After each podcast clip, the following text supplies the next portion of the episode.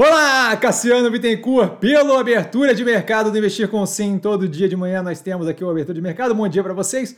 São 9h15 da manhã do dia 3 do 4 de 2023 e eu começo com um disclaimer que eu falo aqui nada mais é do que a minha opinião sobre investimento. A forma como eu invisto não é de qualquer forma moda em geral, indicação de compra ou venda de qualquer ativo do mercado financeiro. Isso dito, fechamento sexta-feira passada com o mercado em dia de baixíssimo volume, vindo de forte alta pela divulgação do arcabouço fiscal, com queda quase generalizada nos ativos na sexta-feira. Tá? Por motivo, na minha visão, ali de movimento de gado da manada, tá? Não vejo racional.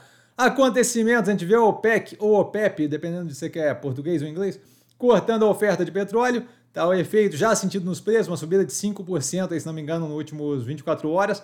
Tá? O PMI, Purchase Management eh, Manager Index, da União Europeia Industrial, caindo de 48,5 para 47,3 de fevereiro para março.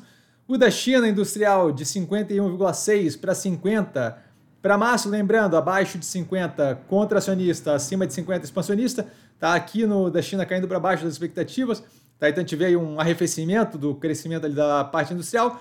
O PMI de, dos Estados Unidos, o calculado em Chicago, tá caindo de subindo na verdade 43 43,6 de fevereiro para 43,8 para março, aqui eu acredito que seja consolidado, tá?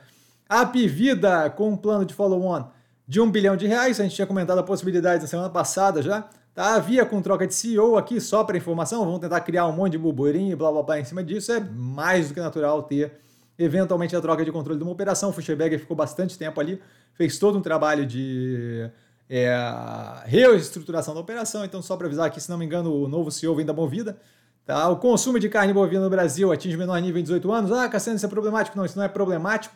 Tá? O doméstico, o mercado doméstico costuma definir o valor da arroba.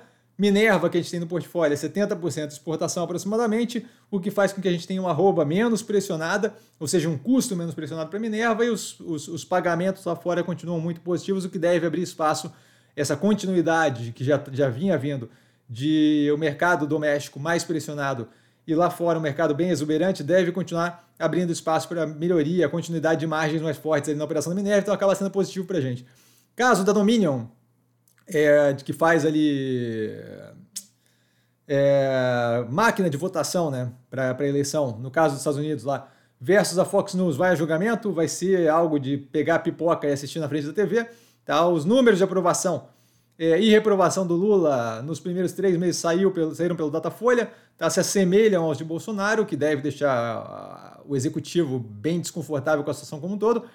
A Mar, a Marisa, propondo capitalização do braço financeiro da operação, está passando por uma situação bem pesada, a gente vê inclusive pelo resultado é, bem negativo que saiu, que já, já vou comentar. Santander dizendo que a Petrópolis, que pediu recuperação judicial, está fazendo teatro sobre o assunto e que o dono teria inclusive escondido bens. Outra que deve dar para assistir com pipoca na frente da TV, é ChatGPT, GPT, tá? o sistema lá de AI, de, de, inteligência artificial, é banido na Itália por uma proxy da LGPD deles, tá? da Lei Geral de Proteção de, de Dados, lá, uma, uma proxy, algo assim, falando que dado demais exposto, privacidade invadida e por aí vai. Tá? Então, banido temporariamente. Nos resultados, nós temos a Marisa, com receita líquida com queda de 1,6%, prejuízo líquido pro forma com aumento de 223%. Então, nada positivo.